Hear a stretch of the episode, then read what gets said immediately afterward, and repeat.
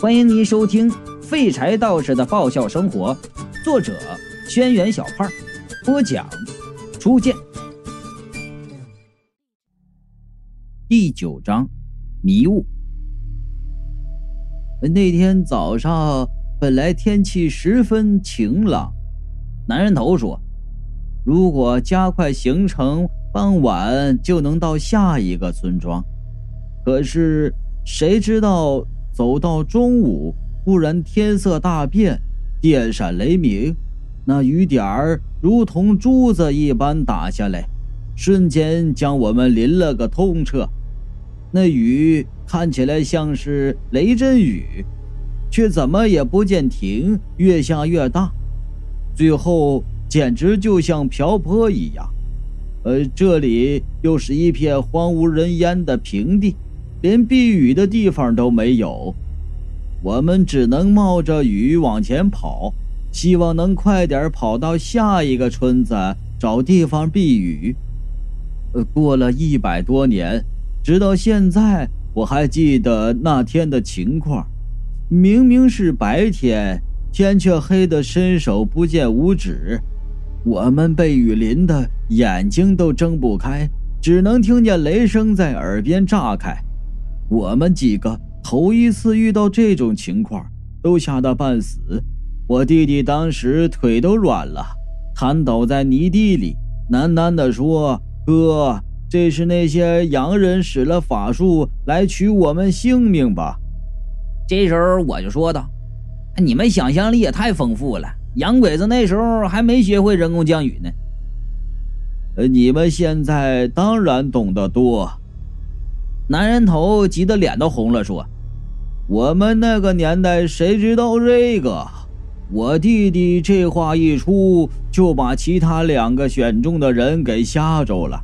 其中一个慌了神儿，爬起来就往别处跑，一边跑一边喊：“我不要死，我不要死！”当他跑到一棵树下的时候，忽然上面一个雷劈下来。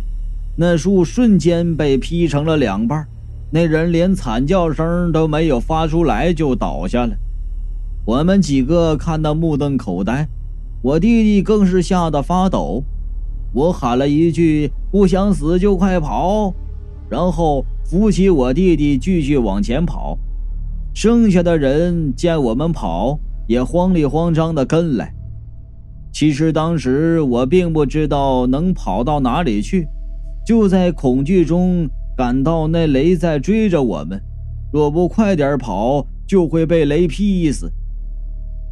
就这样，闷着头不知道跑了多久，忽然旁边有人喊：“前面有房子！”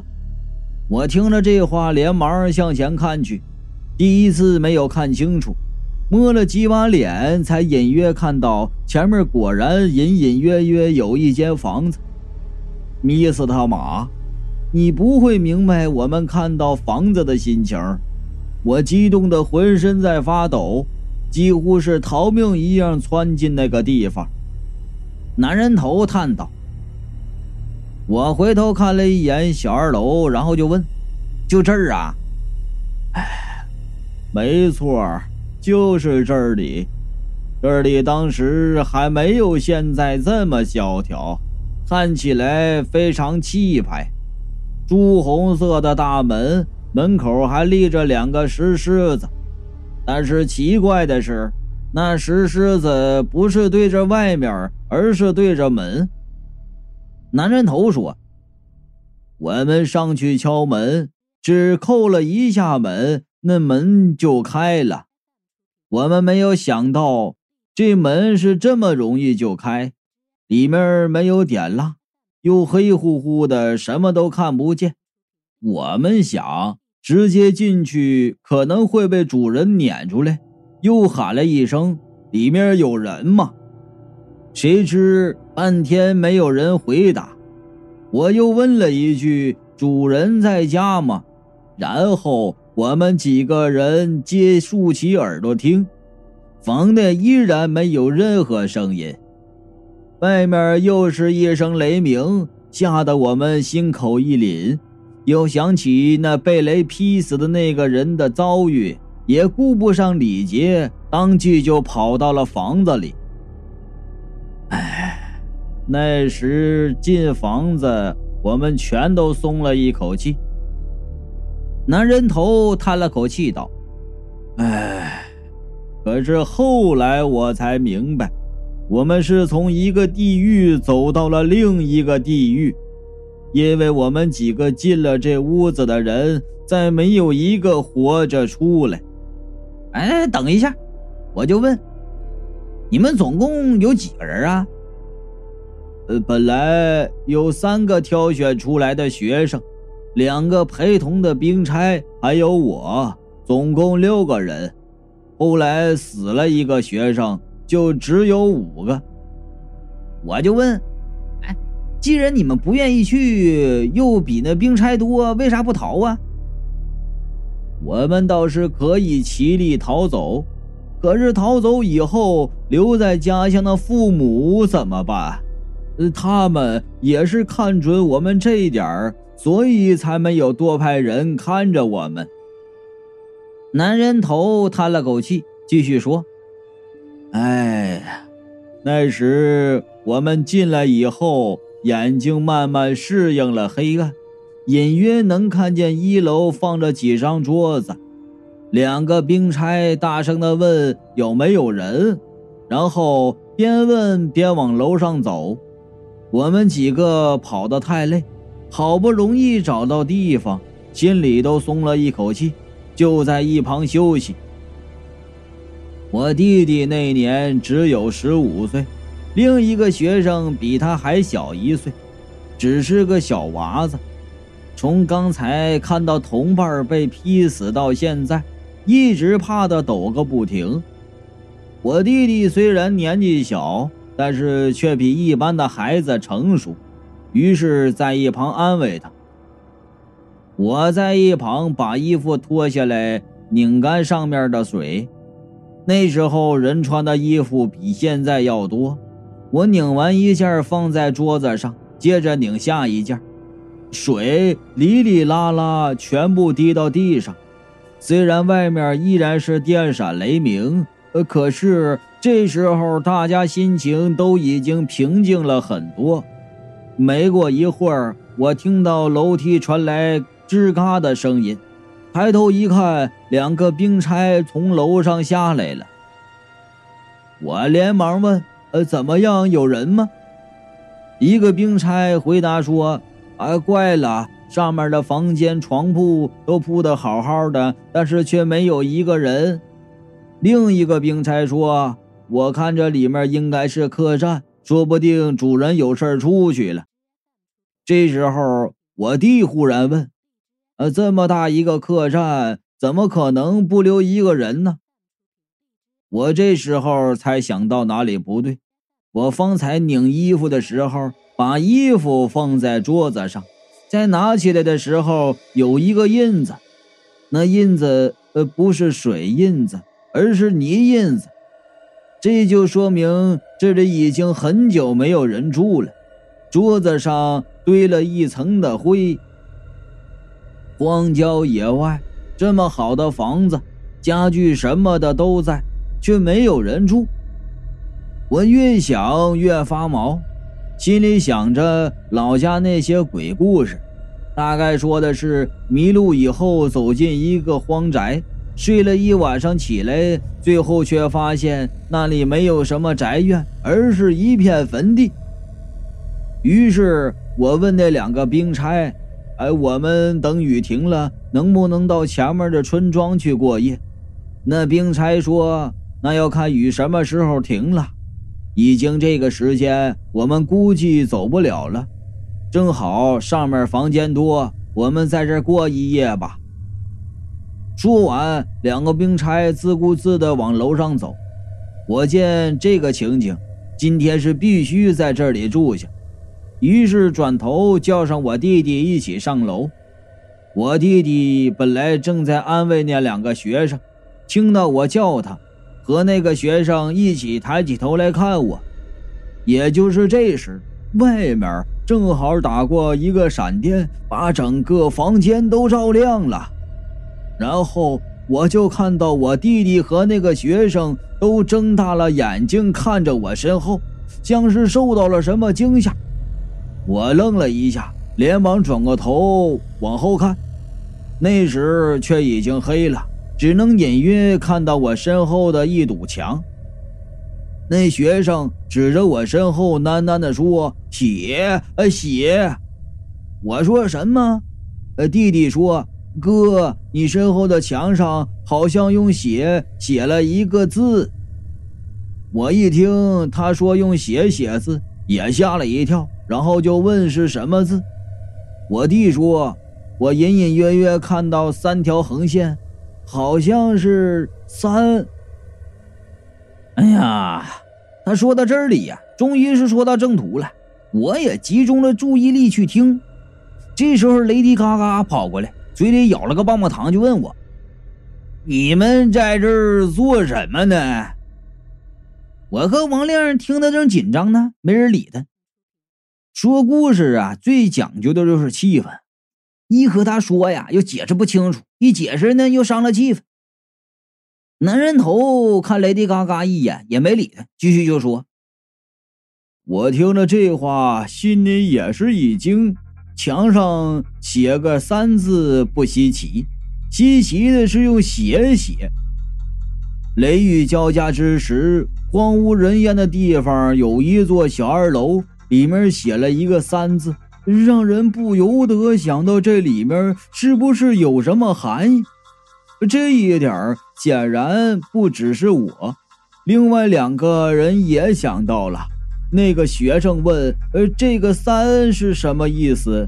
是不是说这屋子里面死过三个人呢？”我弟弟都没有说话。我说：“乌漆麻黑的，你怎么能看清那是血呀？说不定是你看错了。”啊，不对，那就是血。那个学生又问：“还是说，啊，还是说我们中间有三个人要死啊？”我打了个寒颤。我弟弟就骂：“瞎说什么啊！亏你读了那么多年的圣贤书，怎么还说这些怪力乱神的话？”说完，气呼呼的上了楼。男人头叹道：“哎，我这个弟弟在家最小，又天资聪颖，所以我们从小都让着他。他这次出门也是抱着送命的心态，今天已经又累又怕。”刚才还耐着性子安慰别人，现在又被这么一下，马上甩手不干了。见他上楼，我赶紧跟上去，那个学生也紧紧的跟上来。那时候这房子的格局和现在有很大的不同，呃呃，看起来就像是个真正的客栈，上面刚好有三四个房间。兵差已经挑了最好的那个住下，我们也找了稍大的一间睡下了。哎哎哎！原来在说故事呢。听到这里，雷迪嘎嘎边舔棒棒糖边蹲下来，还拍着手就笑。哎，说说故事好，我最爱听故事了。那房间正好两个床，本来我和我弟弟一人一个正好。可是那学生不敢一个人睡，死活要和我们睡一间，我就和我弟弟挤一间。我累了一天，还受了惊吓，正想早点睡，忽然我弟弟拿胳膊碰了碰我，然后塞给我一个红色的小包。我就问这是什么？我弟弟说上路前娘帮我们求的护身符。我忘了给你，你收好，放在身上，千万别丢了。我把那个护身符收起来，然后就睡了。睡了一觉起来，看了看窗外，还是黑茫茫的一片，能听到雨点儿打在地上的声音，于是又睡了。如此几次，也不知道睡了多久，到最后实在是睡够了，那外面还是不见改变。依然是黑乎乎的，带着雨声。我自言自语地说：“哎，这雨下了几个时辰了，怎么不见停？”我弟在我身后说：“原来你也醒了，我已经睡不着了。这雨是不是已经下了一天了？”这时啊，下面躺着那个男学生也爬了起来。我们出门一看，两个兵差已经坐到楼下，呃，也不知道在哪里找了些酒，正在边喝边聊天。看起来我们竟然是已经没有一个人能睡得着了。想我们这天赶路受尽了劳累，这全都是睡到睡不着，可见睡了多久。可外面的雨依然不见停，天空也是黑乎乎的，没有变化。桌子上点着冰钗翻出来的蜡烛，我弟弟看到那蜡烛就叫道：“呃，抢！”他这话一出，就提醒了我们。我和那个学生连忙下楼去看昨天的墙。只见上面用暗色的液体涂了两道，那东西看起来真的像是血。那两个官差就说：“啊，怎么了？呃，这不知道是谁抹了两道啊？有什么好看的？”我也说：“啊，看你们大惊小怪的，我就说你们看错了吧。”我弟弟就说：“不对，昨天我们看的确实是三道。”说完，转头问那个学生：“对吧？”那个学生点头说：“啊，我我记得好像是三道。”我弟呢，又走上去打量那两道，忽然回头问我们：“啊，你们看这像不像个二？”“嘿嘿嘿，像二。”雷迪嘎嘎呀，本来没精打采的，听到这儿，高兴的就晃着手上的棒棒糖，就说道：“哎，像，哎像，哦，我对象他肯定没我像。”“啊，行行行行，我知道。”我就说了，谁都没你二行了吧？雷迪嘎嘎还在想着要演《成吉思汗二》里面那个二啊，揣摩怎么才能更二一点。听这话呢，以为我在夸他，高兴的嘿嘿嘿嘿的笑。男人头继续说：“我弟弟即使说了这话，当时我却也没什么特别的想法，我心里认定昨天他们是看错了。”更何况现在养足了精神，没有之前那么害怕，心里只想着等雨停了我们就走。于是找了张桌子和弟弟坐下来聊天，中间说到家中父母，又说到关武这次出去生死未卜，不知道何时才能回来。我弟弟和我说：“哥，我不想走，我不想死。”我一个大汉子，当时眼圈就红了。我听男人头说话，眼圈也红了啊！要让我公费出国留学，我乐都乐死了。这家人还嫌弃。男人头就说：“哎，这话现在说起来都觉得滑稽的不可思议。出国留学是多好的事情，偏偏我们那时都不知道。”我们在那里不停的说，饿了就吃点干粮，说到最后口干舌燥，也不知道过了多久，那雨却保持着原样，依然没有停。我们最后索性又回去睡了。这一觉起来再下去看，外面依然黑乎乎的在下雨。这一下，我们这样的也看出来不对了。就算是平时的暴雨，天色也应该有个变化，不可能总是一个颜色。而且按理说，这么大的雨下了这么久，外面应该早就漫水进来。可是我们到门口去看，地上一点水都没有漫进来。那两个兵差见了这样也急了，打开门想往外走。结果一开门，就是一阵夹着雨点的狂风吹进来，一个兵差被风吹得退了几步，另一个撑住了往前走。刚走出门，却听得雷声轰鸣，接着就是一道巨雷打到地上，险些打到他的脚。那个兵差吓得马上退了回来。看这情景，我们心里都是一震。这简直就像是有人在特意阻止我们出去一样。也就在这时，又听得有人尖叫。我们回头一看，见那个学生已经吓得坐在地上，指着墙上不停的颤抖。我们一看，才发现墙上的横又少了一道。三、二、一，我弟弟说这些数字在减少。昨天我们看的明明那白白的墙上是两横，这说明数字的确是变少了。那两个兵差见我们一脸惊恐，连忙过来问这是怎么回事。我们把事情和他们一说，他们显然也有些害怕。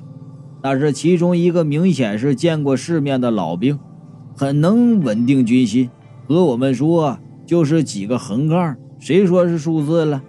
我看你们这些读书人呐，什么都不会，只会谣传吓唬人。雨没停就休息几天，等雨停了再走。他这话说出来，我们心里虽然依旧害怕，却也不好多说什么。